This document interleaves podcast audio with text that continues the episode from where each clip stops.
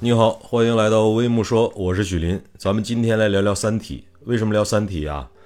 因为大家都知道，昨天《三体》的电视剧已经在腾讯视频上线了。呃，昨天上线了四集，但是我只看了两集。今天我会继续把剩下的两集看完。呃，我是一个资深的《三体》迷，我到现在为止，《三体》的书籍我读了有三遍。而且就在三个月前，我刚刚在喜马拉雅上听有声书，又刚刚听了一遍《三体》，呃，是王明军老师演播的《三体》，啊，非常的深入人心，非常的精彩，然后呢，也非常喜欢，呃，王明军老师。那么作为一个资深的《三体》迷。呃，我想说一下我昨天看了两集《三体》的电视剧的感受。首先，第一个感受就是味道是对的，因为《三体》的第一季第一本书第一季《地球往事》，呃，它更像是一个悬疑悬疑剧，而不像是一个科幻剧。所以呢，昨天第一集的感受就是，他把一个悬疑剧所具备的那种感觉。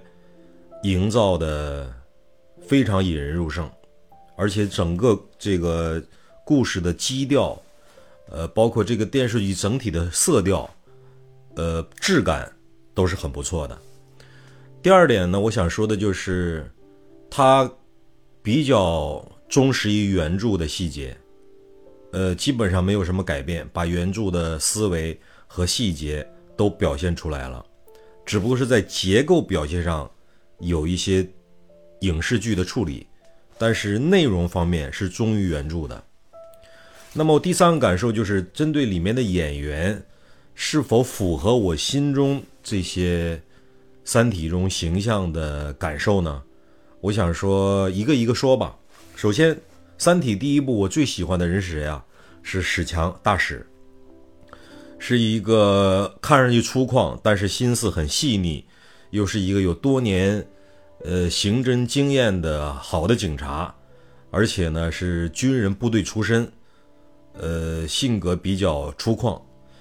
在我的心中呢，我认为于和伟老师是符合这个形象的。但是昨天在看于和伟老师来表演这个角色的时候呢，我还是多多少少有一点觉得，于和伟老师的气质里。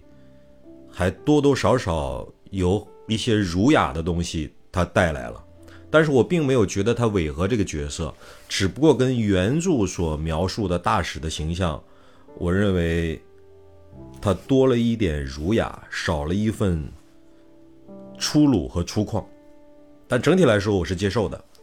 第二个人物就是汪淼，呃，汪淼张鲁张鲁一来演的，我认为演的很好，跟原著。带给我的感觉是非常契合的。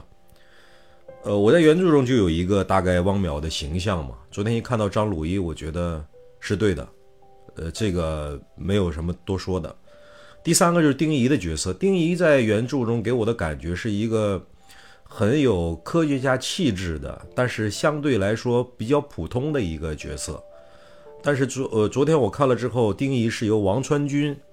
呃，那个上海的演员演过《我不是药神》那个演员来演的，呃，说实话跟我想象的完全不一样，呃，但是因为昨天丁鱼丁仪的戏份并不多，我还并不能够来武断的说王传君是否适合这个角色，但整体跟我当初看书的时候想象不一样。那昨天还有一个很重要的角色就是老年版的叶文洁，是由陈瑾演的，陈瑾是我很喜欢的演员。呃，年龄呢也是五十多岁，他很符合老年版的叶文洁那种形象和气质。昨天他没有什么表现，只说了几句话，但是他整体的形象给我的感觉，觉得这是对的，这就是我心目中老年的叶文洁的形象。总体来说，《三体》的开播让我很兴奋，而且呢很期待。昨天看了两集之后呢。比较符合我心中的预期，并没有让我失望。呃，我想接下来再看看他接下来的表现。我相信这部剧后面的表现也不会太差，因为我们国内排这种悬疑题材的剧已经排了很多了。呃，整体的水准都很高。呃，当然了，第二部、第三部《三体》应该比较难排，而且也不是那么容易挑战的。所以第一部《三体》的这个播出，我认为应该不会存在太大的问题，应该不会有太多人骂，而且热度应该会持续的增长。至于第二部、第三部，我相信几年之后，或者是十几年之后，应该会有一个更有水平的团队制作出更加恢宏的《三体》的第二部、第三部。那么今天我对《三体》的。这种了解呢，先跟大家做一个分享，也希望还没有去看的三体迷，也抓紧时间去看一下腾讯视频《三体》。好，这里是微木说，我是许林，呃，欢迎各位对《三体》有兴趣的朋友呢，评论区点赞、留言、转发，再见。